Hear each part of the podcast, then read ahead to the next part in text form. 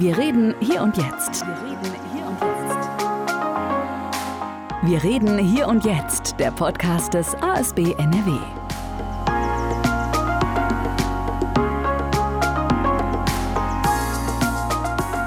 Herzlich willkommen zu dieser Folge. Wir reden hier und jetzt, dem Podcast des Arbeiter-Samariter-Bundes in Nordrhein-Westfalen. Und wir sprechen heute über ein Thema, über das sich viele von uns vielleicht noch ganz wenig Gedanken gemacht haben, weil man diesen Gedanken auch ganz gerne wegschiebt. Und ich habe heute drei spannende Gesprächspartnerinnen und Gesprächspartner. Und Benedikt Kastner ist einer von denen. Und Herr Kastner, bevor wir auflösen, warum, möchte ich Sie einfach mal fragen, haben Sie eigentlich einen letzten Wunsch?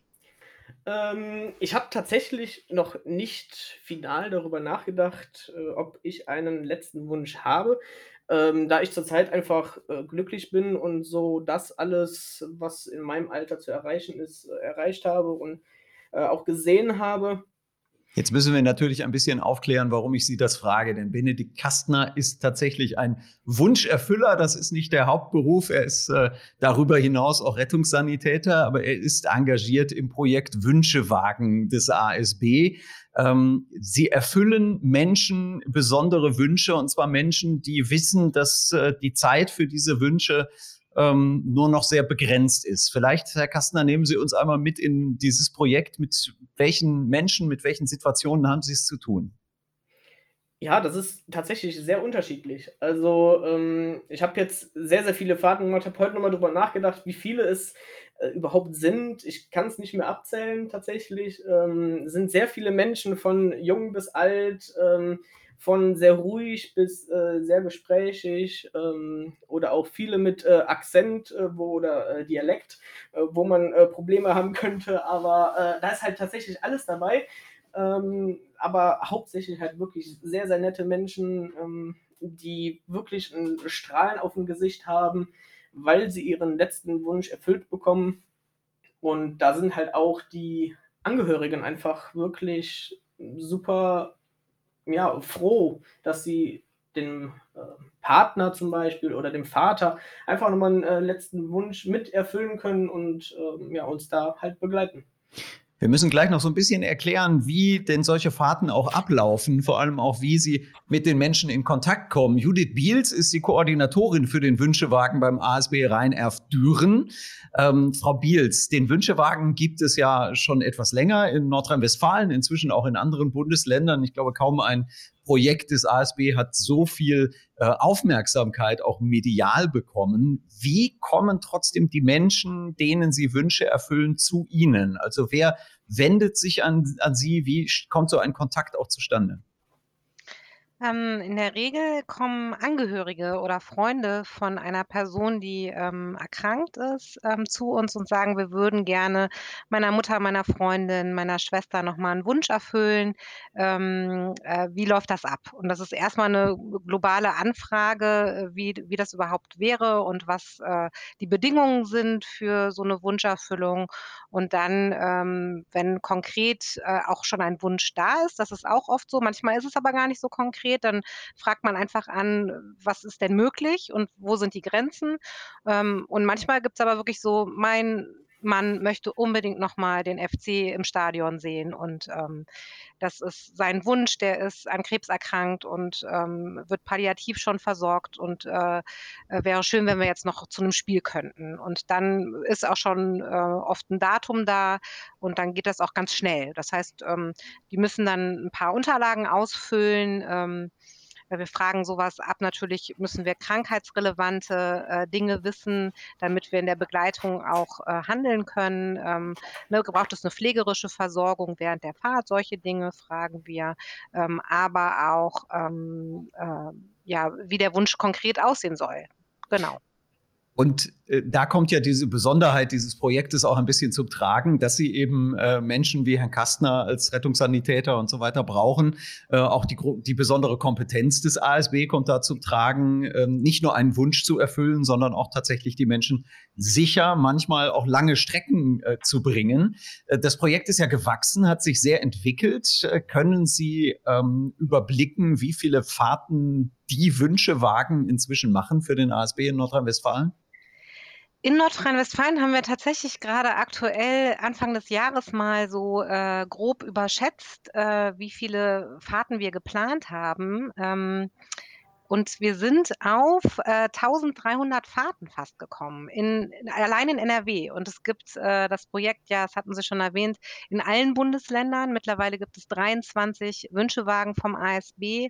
Ähm, ja, und äh, genau, und äh, Essen hat gestartet 2014. Die waren wirklich der Vorreiter von allen Wünschewagen. Ähm, und hier in Rheinland ähm, sind wir 2019 mit der ersten Fahrt gestartet.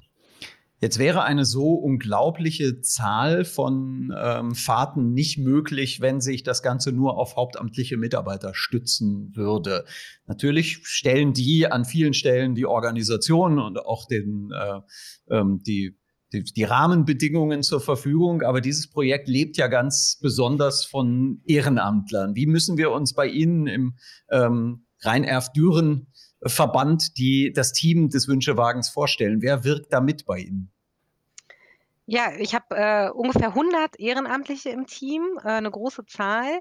Ähm, das sind äh, hauptsächlich Fachkräfte aus dem medizinischen, pflegerischen oder rettungsdienstlichen Bereich. Und dann habe ich aber auch noch zahlreiche Ehrenamtliche, die das Projekt ähm, als Nichtfachkräfte unterstützen, zum Beispiel bei der Öffentlichkeitsarbeit, also bei Ständen, beim Weihnachtsmarkt, das Projekt vorstellen, bei Hospizvereinen.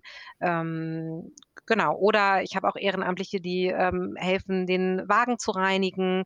Der äh, muss ja hygienisch einwandfrei wieder für die nächste Fahrt startklar gemacht werden. Außen auch mal sauber gemacht werden. All diese Dinge, da brauche ich auch Leute für. Ähm, Genau, also gibt viele Möglichkeiten im Ehrenamt, aber das, was hauptsächlich gebraucht wird, sind eben Fachkräfte. 100 Ehrenamtler muss man erstmal finden. Warum glauben Sie, hat dieses Projekt auch so eine ähm, große, ja, ich weiß gar nicht, ob es der richtige Begriff ist, aber große Attraktivität für Menschen, die sich ehrenamtlich engagieren wollen. Wir reden ja über ähm, doch durchaus ein sehr schweres Thema. Trotzdem gibt es viele Menschen, die mitwirken. Was ist das Interessante daran? Also, wenn man einmal eine Wunschfahrt begleitet hat, dann weiß man das. ähm, man denkt, schweres Thema, aber eine Wunschfahrt ist ein 'ne komplette Pause vom Alltag. Nicht nur für den Kra Erkrankten, äh, für den Fahrgast, sondern auch für die Begleitpersonen. Also, man, äh, wird komplett aus dem Alltag rausgenommen und wahnsinnig demütig und dankbar, äh, für das Leben. Und man, ähm, erfährt diese Fahrt eben im, ähm, äh, eigentlich im, aus der Blickrichtung des Fahrgastes ähm, und aus der Blickrichtung der Endlichkeit. Und dadurch wird einfach alles wesentlich intensiver und schöner. Und äh, manchmal kommt man auch zurück und wenn man sich mit seinem Partner gestritten hat, denkt man so, was war das denn für ein Blödsinn? Weil das Leben und alles andere ist wesentlich größer als der Streit mit dem Partner. Also die Dinge rücken wieder in ein richtiges Verhältnis und das, was wir alle ähm, sehr häufig äh, versuchen im Alltag zu erreichen, nämlich so eine Achtsamkeit und im Hier und Jetzt zu sein, passiert bei so einer Wunschfahrt automatisch. Das hat mich zum ASB gebracht.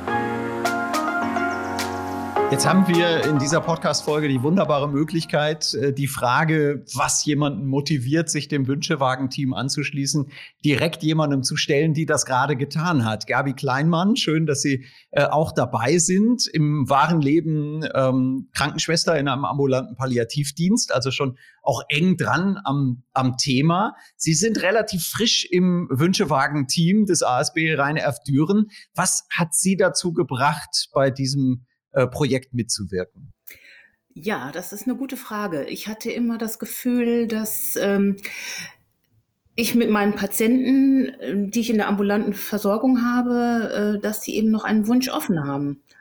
Und ähm, so bin ich auch auf den Wünschewagen gekommen in einer Fortbildung, ähm, die dann ähm, den Wünschewagen mal vorgestellt hat. Und dann habe ich gedacht, so, Jetzt, ähm, weil es eben auch zeitlich flexibler ist und ich nicht jede Woche äh, startklar sein muss, habe ich gesagt, so, das mache ich jetzt. Und ähm, die Patienten haben tatsächlich ganz, ganz viel Wünsche noch. Und diese erste Wunschfahrt, die Sie mitgemacht haben, liegt auch äh, noch gar nicht so lange zurück. Mögen Sie uns erzählen, was das für ein Wunsch war und wie der Tag gelaufen ist? Ja, das ging tatsächlich über drei Tage, weil es nach Eckernförde ging, an die Ostsee.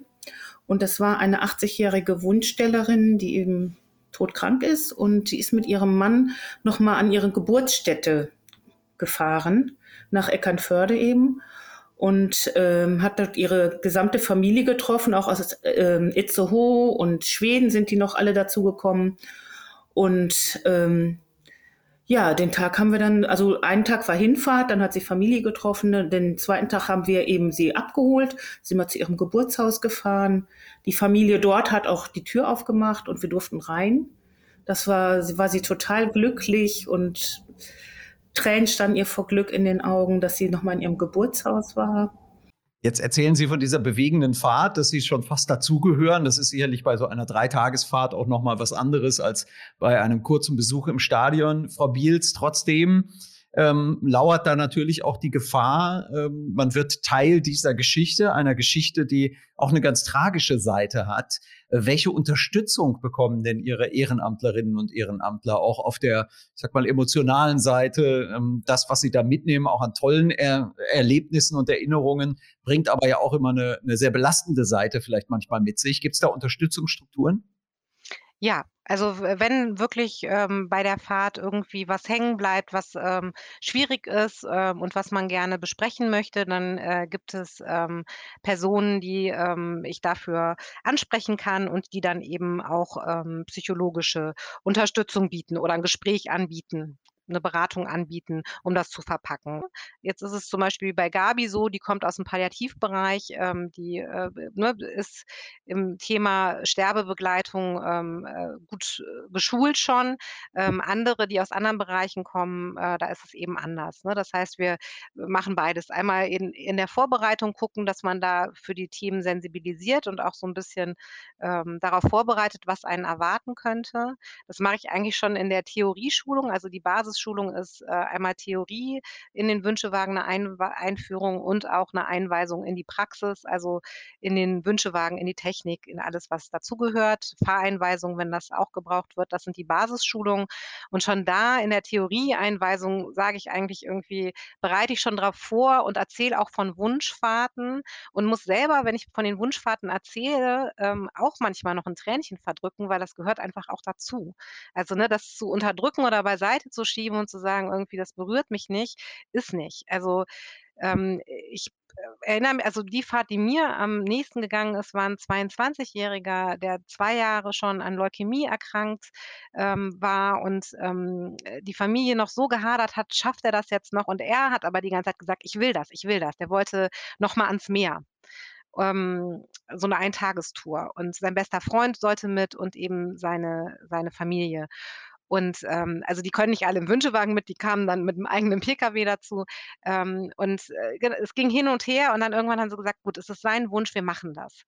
Ähm, ich habe unglaubliche Bilder bekommen von der Fahrt, von den Wunscherfüllern. Ein strahlender junger Mann im Rollstuhl mit Sonnenbrille äh, im stürmisch, an der stürmischen Nordsee.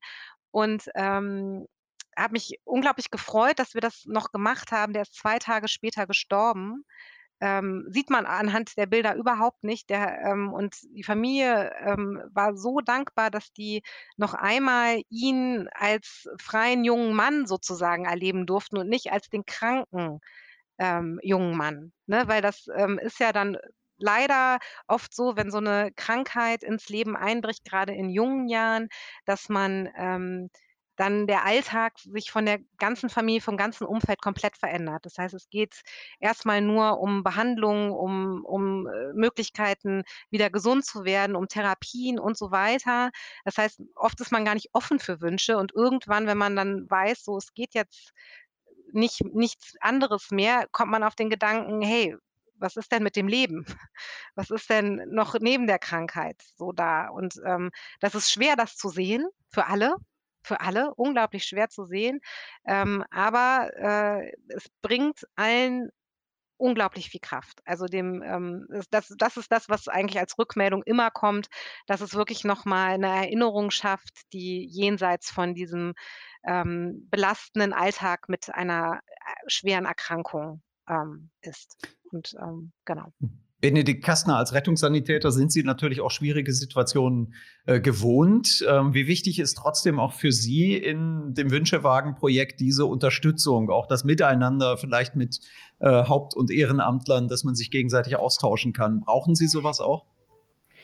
Ich finde sowas äh, verdammt wichtig, weil ähm, damit verarbeitet man das Ganze auch erst so richtig. Man ähm, realisiert das auch. So, man hat irgendwie im Rettungsdienst schafft man sich so, so ein Schutzschild drum. Ja? Man, man lässt sowas an sich erstmal nicht ran. Wenn man dann nach Hause kommt oder in, zur Ruhe kommt, dann überlegt man erstmal über die ganze Sache. Und mit vielen, es sind auch viele Freunde mittlerweile ähm, mit dem Wünschewagen dabei ähm, oder auch äh, mit der Judith Beals, äh, da rede ich auch sehr gerne darüber, weil man ja, verarbeitet das einfach nochmal, was, was man da erlebt hat, ähm, von die Geschichten dahinter, ähm, ja, man kriegt ja sehr viel Familiäres auch mit, ja, von der Atmosphäre, wie das ähm, zu Hause ablief. Ähm, ja, da sind meistens auch noch Kinder involviert, ähm, was ich halt auch immer sehr schwierig finde, beziehungsweise was einem, ja, was jetzt nahe geht, aber ja, man ist selber, ich bin selber noch jung und ähm, da hört man manchmal Geschichten, wo man sich dann so denkt, so, ja, das Leben kann einfach schnell vorbei sein. Und ähm, man muss einfach das äh, jeden Tag so leben, als wäre es sein letzter und ähm, das hat mir sehr viel auch einfach zurückgegeben in, äh, in Sachen ja, Lebenseinstellung. Ja, wie wie äh, gestalte ich den Tag? Wie gehe ich mit meinen Mitmenschen um, mit meiner Familie, mit den Freunden? Ähm, weil das Leben ist einfach leider so schnell äh, vorbei, es kann so schnell vorbei äh, sein. Ähm, ja, deshalb finde ich aber das Miteinander reden halt sehr wichtig. Hat das Sie tatsächlich auch verändert, dass Sie, dass Sie eher sagen, ich schiebe nichts auf, sondern äh, versuche mein Leben zu leben, weil es schnell vorbei sein könnte? So eine Endlichkeit, die wir alle weit von uns schieben normalerweise, die können Sie ja nicht weit von sich schieben, weil Sie sie häufig erleben. Ändert das was an der, an der grundsätzlichen Einstellung?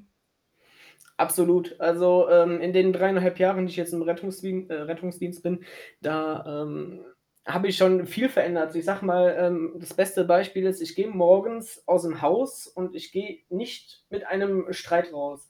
Äh, ja, das wird vorher geklärt, wenn man einen äh, Streit in der Familie oder mit der Freundin hat. Ähm, weil man weiß einfach, wie schnell äh, so ein Un äh, Autounfall passiert ist, ja, oder äh, es, es, muss ja auch nur einfach was Dummes passieren. Es ist äh, so schnell passiert und ja, das hat einfach auch meine äh, Sicht für, ich sag mal, so ja, Jugendstreiche und so risky Sachen, ja, wo man so mit Risiko einfach irgendwo rangeht. Ja, natürlich macht das mehr Spaß, aber es ist einfach, ja, einfach auch sehr gefährlich und äh, das hat mich schon ein bisschen besänftigt. Jetzt haben Sie schon einen anspruchsvollen Job äh, im Rettungsdienst und dann auch noch das Projekt Wünsche wagen. Wie viele Ihrer ähm, Verwandten und Freunde haben gesagt, äh, wie viel willst du dir denn noch zumuten? Oder gibt es auch solche Reaktionen? Es gibt sicherlich das berühmte, ich könnte das nicht, das hört man wahrscheinlich auch häufiger, aber äh, gibt es das auch, Frau Kleinmann, vielleicht bei Ihnen auch? Denn die Leute, die sagen, mein Gott, äh, du, du brauchst es aber dicke, dich jetzt auch noch in diesem Projekt zu engagieren. Gab es solche Reaktionen? Ja, also äh, meine Kollegen sagen auch was, machst, machst einen Wünschewagen? Also äh, mir reicht das, wenn ich das äh, beruflich mache, jetzt nicht noch in meiner Freizeit. Und äh, ich sehe das ganz anders, weil die Menschen sind wirklich dankbar und glücklich, die mitfahren können, die sich noch einen Wunsch erfüllen können. Und äh, das ist was ganz anderes als die Arbeit für mich. Ich empfinde das auch ganz anders. Inwieweit verfolgen Sie, wie es weitergeht? Also im Rettungsdienst, klar, dann bringen Sie jemanden ins, ins Krankenhaus und im Normalfall erfahren Sie nicht, wie die Geschichte weitergeht. Bei äh, den Fahrgästen im Wünschewagen wissen Sie häufig, dass absehbar ist, wie die Geschichte weitergeht. Äh, Frau Biel, Sie haben erzählt von dem Fahrgast, der dann tatsächlich zwei Tage später verstorben ist. Ähm, das ist ja auch nicht die Regel, es ist ja oft auch mehr Zeit äh, dazwischen. Inwieweit halten Sie den Kontakt? Inwieweit kriegen auch die, die Mitfahrenden noch so ein bisschen was von der Geschichte danach mit? Also in der Regel ist es so, dass der Kontakt nach der Wunschfahrt ähm, ähm, nicht mehr gehalten wird. Es gibt ein paar Leute, die gerne von sich aus Kontakt ähm, halten und uns auch dann, wenn jemand verstirbt, eine Trauerkarte schicken und darauf reagieren wir. Oder es ist auch sehr häufig im Projekt, dass Fahrten eben nicht stattfinden, weil jemand vorher verstirbt oder die Gesundheit sich so rapide verschlechtert, ähm, dass die Fahrt nicht mehr stattfinden kann. Ähm, dann wissen wir natürlich, natürlich und ähm, ich höre dann aber einmal nach, aber nicht noch öfters. Also ähm, in der Regel hört der Kontakt auf und das ist auch so gewünscht. Also das, ähm, also auch von unserer Seite, also es geht um die Wunschfahrt und nicht noch um längerfristigen Kontakt. Frau Biels, lassen Sie uns ein bisschen über Geld sprechen. Der Wünschewagen erhebt natürlich keinen Fahrpreis, aber trotzdem muss ein solches ähm, Projekt finanziert werden. Wie läuft das beim ASB? Ja, das, äh, Projekt ist rein spendenbasiert, unglaublich. Ähm, äh, wenn man jetzt hört, was für Fahrten auch realisiert werden konnten, also sowas wie Eckernförde mit 3 Tage ist eher die Seltenheit. In der Regel sind es Eintagesfahrten. Ähm, aber, äh, genau, es wird über Spenden, äh, finanziert und, ähm, auch über Mitgl ASB-Mitgliederbeiträge. Genau, und, es geht es geht einigermaßen auf. Also, äh, ja. Also das, äh, aber wir brauchen natürlich immer Spenden. Ähm, ne? Wir müssen gucken, dass äh, Spendengelder reinkommen, haben Fundraising-Team auch im Hintergrund, die uns da unterstützen und äh, viele, viele Unterstützer, aber eben auch die ähm, sind auch unsere Wunscherfüller, nicht nur die Ehrenamtlichen, sondern auch die, die ähm, spenden für den Wünschewagen und die eben ermöglichen, dass wir für den Fahrgast und eine Begleitperson die Fahrt komplett kostenfrei anbieten können. Fußball ist ein großes Thema. Äh, natürlich äh, Reisen oder Orte aus der eigenen Vergangenheit. Gibt es doch ähm, auch etwas exotischere Wünsche? Also gibt es auch manchmal Wünsche, wo Sie als Team sagen, oh, da müssen wir erstmal überlegen, wie wir das möglich machen? Anfragen gibt es recht häufig. Ähm, also ich hatte letzte Woche eine Anfrage, äh, noch mal nach Schottland zu fahren. Jemand, der auf einer Intensivbeatmungs äh, in 'ner Intensivbeatmungseinrichtung lebt. Ähm, das ist natürlich, äh, ein unglaubliches Projekt, äh, aber wir wären nicht der Wünschewagen, wenn wir erstmal nicht gucken, was geht und was wir machen können und wie vielleicht Kooperationen aussehen könnten. Wir können keine Flugreisen machen. Wir können ne, wir müssen natürlich auch spendenmäßig gucken, dass es nicht total ungerecht wird. Also, ne, Schottland ist eine ganz andere Nummer als 'n Tag nach Holland fahren. Ähm, aber, ne, ich hatte jetzt erstmal mit denen gesprochen und gesagt, äh, was alles Hindernisse sein könnten, weil man muss einige Übernachtungen einplanen. Man, äh, braucht jemanden von der Beatmungsstation, der mitfährt und so weiter. Und sie sagten so: „Okay, wir lassen das jetzt mal sacken und gucken, was was was das Team sagt und vielleicht gibt es ja auch eine Alternative.“ Also, wir hatten auch schon ähm, Wunsch ähm, Anfragen, die nicht realisierbar waren, weil zum Beispiel ähm, auch ähm, äh, die ähm, Einrichtung, in der eine Person lebt oder der Arzt äh, nicht äh, der Person zumutet, ähm, diese Fahrt mitzumachen aus gesundheitlichen Gründen. Und ähm, dann muss man eben gucken, was machen wir? Also kann man trotzdem einen Wunsch ohne die Fahrt realisieren? Ähm, ja, äh, durch Corona haben wir gelernt, es geht viel mehr digital, als wir gedacht haben.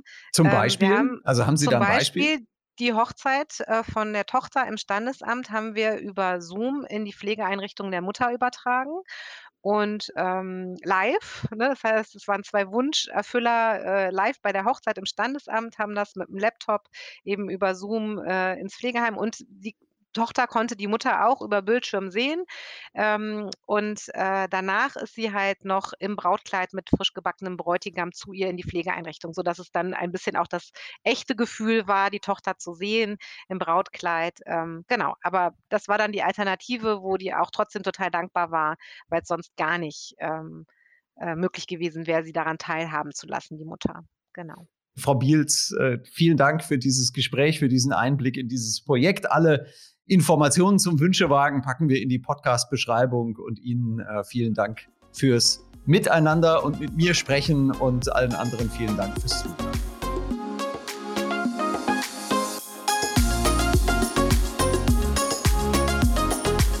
Wir reden hier und jetzt, der Podcast des ASB NRW. Informationen zum Engagement im ASB Nordrhein-Westfalen findet ihr auf asb-nrw.de.